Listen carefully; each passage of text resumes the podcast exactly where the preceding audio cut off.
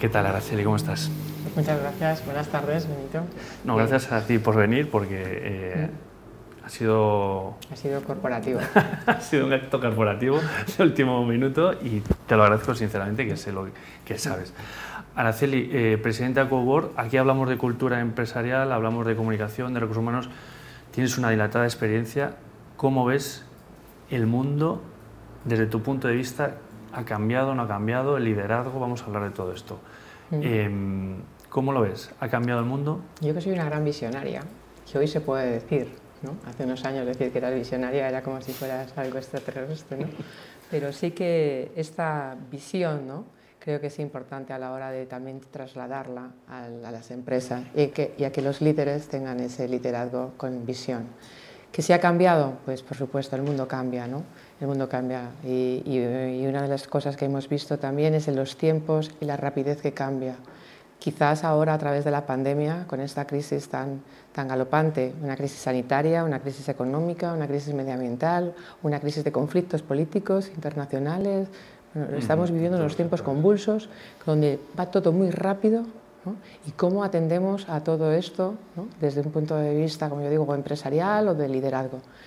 Para ello, pues bueno, pues eh, se requiere mucha agilidad, se requiere mucha resiliencia, se requiere también mucha visión, y vuelvo al inicio, ¿no? Visión, saber adaptarte, saber que son momentos en los que hay que entender y escuchar mucho más saber que estamos interconectados, que todo lo que hagamos va a repercutir en, otros, en otros sectores. Entonces dices, bueno, ¿y, esto? Ahora, y si me permites, cuando estábamos haciendo la, preparación del programa, ¿Cómo también ha influido estos cambios en, el mundo inmobiliario, que es mm, la asociación donde estamos desarrollando los proyectos de espacios compartidos, a los que hemos denominado co-living, co-housing? ¿no?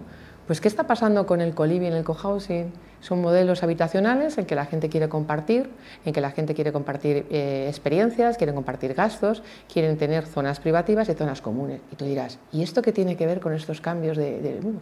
Pues sí, porque ha ido cambiando la sociedad, ha ido cambiando la forma de vida, las experiencias de vida. Ahora nos vemos ante situaciones como estas que he mencionado, ¿no? una crisis económica, una crisis sanitaria, que nos hemos dado cuenta, por ejemplo, que la soledad en nuestras casas, ¿no? En el coliving compartes. El teletrabajo, cuánto le costaba a las empresas ¿no? hacer el cambio a la gente al trabajar porque no se veía.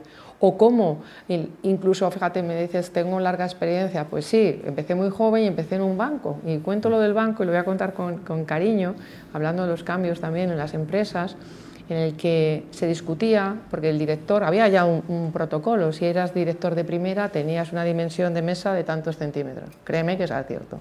Sigue estando. ¿Sigue estando? Sí. bueno, pues entonces... no sé si en ese banco, pero yo... Eh, eh, lo, has vivido. Y luego ya cuando vino lo del Open Space, ese abrir espacios, que eso era mucho más complejo, porque era como decir, como un jefe, jefe, ¿no? El líder, pero antes el jefe ni se llamaba líder, era el jefe, el que manda Hoy el liderazgo no solamente es el que, el que dirige a un equipo, el, líder es el que tiene que motivar al resto, sacar el liderazgo del resto de, sus empleados o de sus compañeros y motivarles para un objetivo común. Y eso ahora lo estamos aprendiendo. Pero bueno, volviendo a lo del líder del despacho, pues era complicadísimo ¿no? decirle a ese hombre que puede seguir mandando, puede sin tener ese estatus de espacio. Pues el co-living te permite, el co-living, el coworking, ¿no? hemos estado quizás a lo mejor no suene mal los espacios compartidos de oficina, pretende eso, que no necesitas tener un gran despacho para ser un líder, para tener una gran compañía. Hemos visto como algunos ¿no? en un garaje han montado una gran compañía. Yo creo que ahí va el liderazgo, está muy por encima de las cosas tangibles. El, espacio físico eh, eh, es un elemento cultural ¿no? que, que, está definiendo los tipos de liderazgo. ¿no? Estás hablando de cómo, cómo afecta ¿no? el, eh, cómo te afecta a ti como persona, como, pero en la, en la, antigua forma de trabajar ya venía la estructura, te definía el cargo, te definía el tipo de despacho, te definía esto se estaba riendo. Pues hablabas ahora, dejaste caer la mm. píldora, o sea, la idea de cómo motivarse entre compañeros y liderazgo entre compañeros, horizontal, no ya no jerárquico como... Sí. el, compartir, el compartir valor, el compartir conocimiento. Eh, te decía, oye, Cowork, ¿qué puedo hacerte? Y vuelvo un poco a Cowork porque es mi experiencia más cercana. Cowork es una plataforma donde están ahora mismo empresas nacionales, internacionales, operadores, promotores, grandes, menos grandes, Cuando digo grandes digo en volumen, ¿no? en, inversión. Y sin embargo confluyen, porque entre ellas generamos conocimiento. En vez de competencia. En vez de competencia. Eso es, eso eso es, eso es los nuevos liderazgos, los nuevos modelos empresariales que pueden existir. ¿no? Hay otros ejemplos y los tenemos también, pero yo voy a hablar, como dicen, ¿no? de mi libro, ¿no? de mi libro. Y por qué el tema inmobiliario también está ahí haciendo un cambio exponencial y adaptándose a las tecnologías y adaptándose al compartir, ¿no? compartir espacio, compartir conocimiento. Eso era antes que decían los Open Spain, no lo entendía. No era, no era el que no tuvieras un, o amortizar o rentabilizar los espacios, no, era que puedes ser más cercano, puedes compartir, te puede aportar todos en una cadena de valor. ¿no? Yo creo que el liderazgo tiene que ser cada vez más sostenible, cada vez tiene que ir más a, la innovación, cada vez tiene que ser más integrador, ¿vale? más integrador.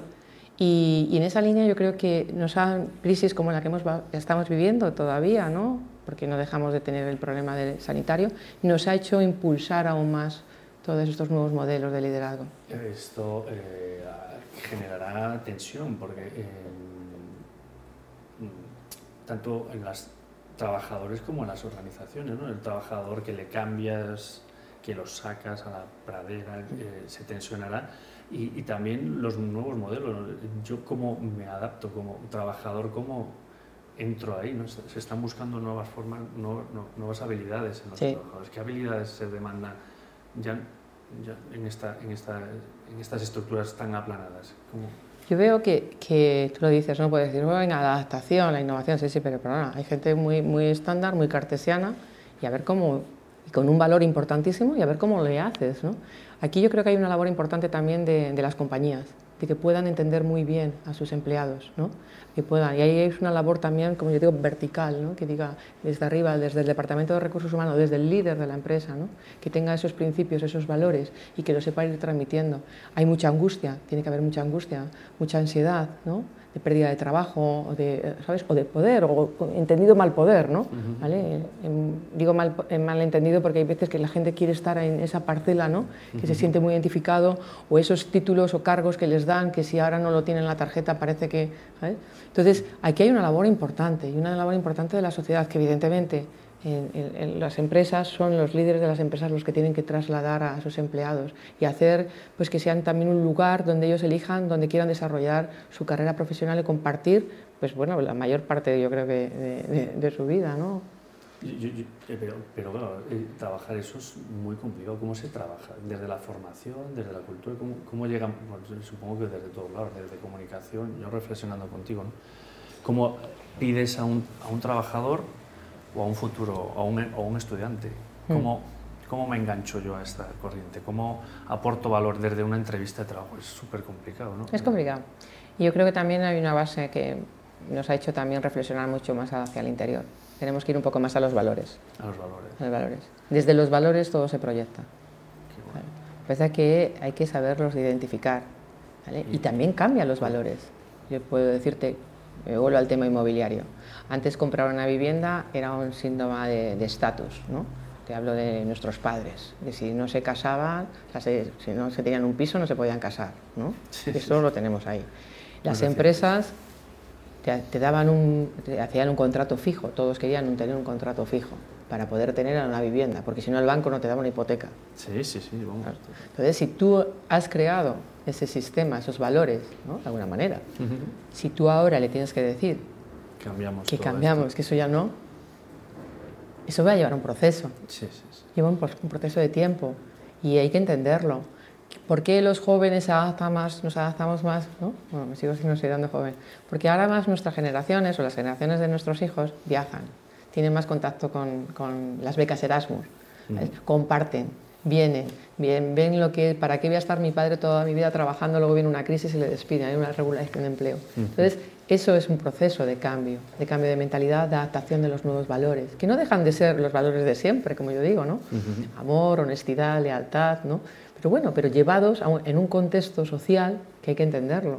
El otro día un compañero, un tertuliano, hablaba de, la media de, duración de los, de, los trabajos se está bajando mucho, que decía, sacó la cifra de dos años y medio y, y hacer una proyección de carrera incorporar talento y, que sepas que te va a durar dos años y medio, apostar por él sabiendo que se te va a ir a los dos años, eh, es una...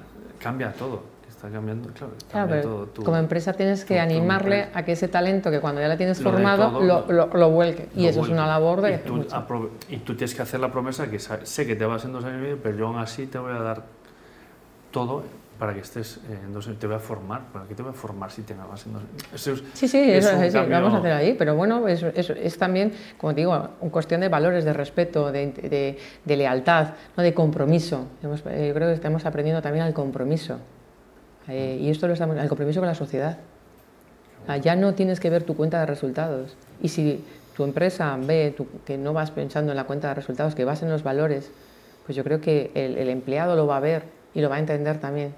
Es más allá que, una retribución. Muchas veces a la gente creo que eso le, le motiva mucho más y nos tiene que motivar mucho más. El compromiso de que yo pueda aportar a la sociedad, no lo que yo voy a ganar, ¿sabes?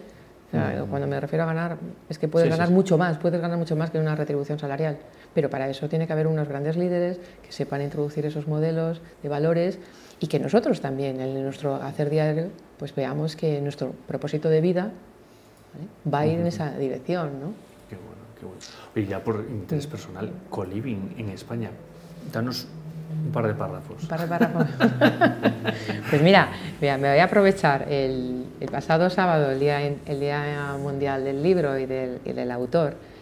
Eh, esos sábados que estás ahí, ¿no? que estás ahí enganchada, porque estamos enganchados a las redes sociales, y, y dije, bueno, pues voy a sacar un artículo me estoy haciendo periodista, me disculpas. con, todo, con todo mi respeto a los que trabajáis en esta profesión, que os admiro mucho.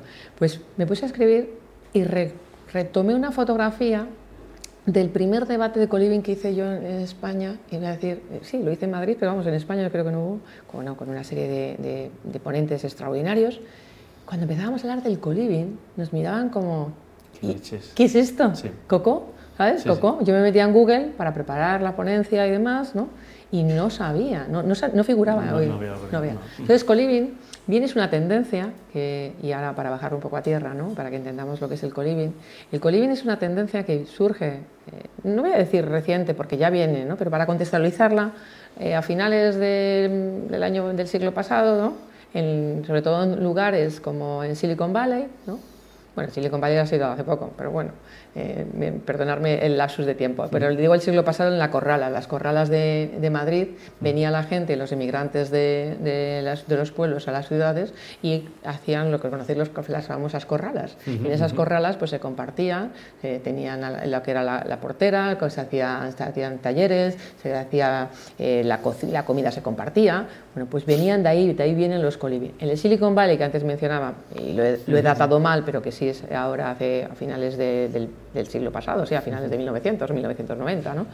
que empieza esos movimientos de Google a llevar a grandes eh, eh, de tecnología, a grandes profesionales que se encuentran con un elevado eh, poder adquisitivo para poder adquirir las viviendas empiezan a compartir.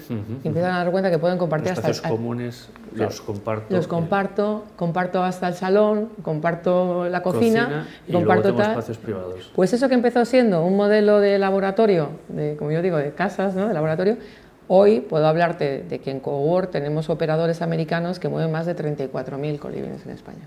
¿En España? perdón, en Estados Unidos. En Estados Unidos. Cuando vienes aquí a España, te digo, ahora ya después de un año que estamos trabajando en Cowork para dar a conocer lo que es el co-living, lo que es el co-housing, ¿no? lo que son los espacios compartidos, hoy ya te encuentras que tenemos ya un conocimiento cada vez mayor de qué es el co-living. Estamos intentando a través de Cowork que haya cada vez más oferta, que al final llegue, que llegue a la gente y para eso estamos trabajando. Mm, qué bueno. bueno. ahí estamos. visionarios. Visionarios, bueno, hace falta siempre visionarios y hace falta si sale. Sí, ahora, ahora antes lo has dicho, Beni, y te voy a quería, has dicho antes de habilidades, ¿no? Pues antes tú en tu currículum no podías poner tus habilidades. No sé si ahora luego Sandra lo va a poder aportar. No estaba. Ahora te piden que pongas tus habilidades. Es importante el conocimiento, pero llega un momento que el conocimiento tú no puedes saber todo de todo. Y un buen líder tiene que tener una serie de habilidades y compartir y que otros se enriquezca el conocimiento de los demás. Totalmente, de Bueno. Muy bien, pues, Pues nos nada. han llamado la atención del tiempo, así Sí. que eh, sí, sí. Pues muchísimas gracias. A ti, a ti de nuevo y cuando quieras estoy aquí de nuevo. Muy bien. Muchas gracias. Pues hasta aquí la entrevista con Araceli. Espero que hayáis eh, cogido varias claves que son muy interesantes y seguimos.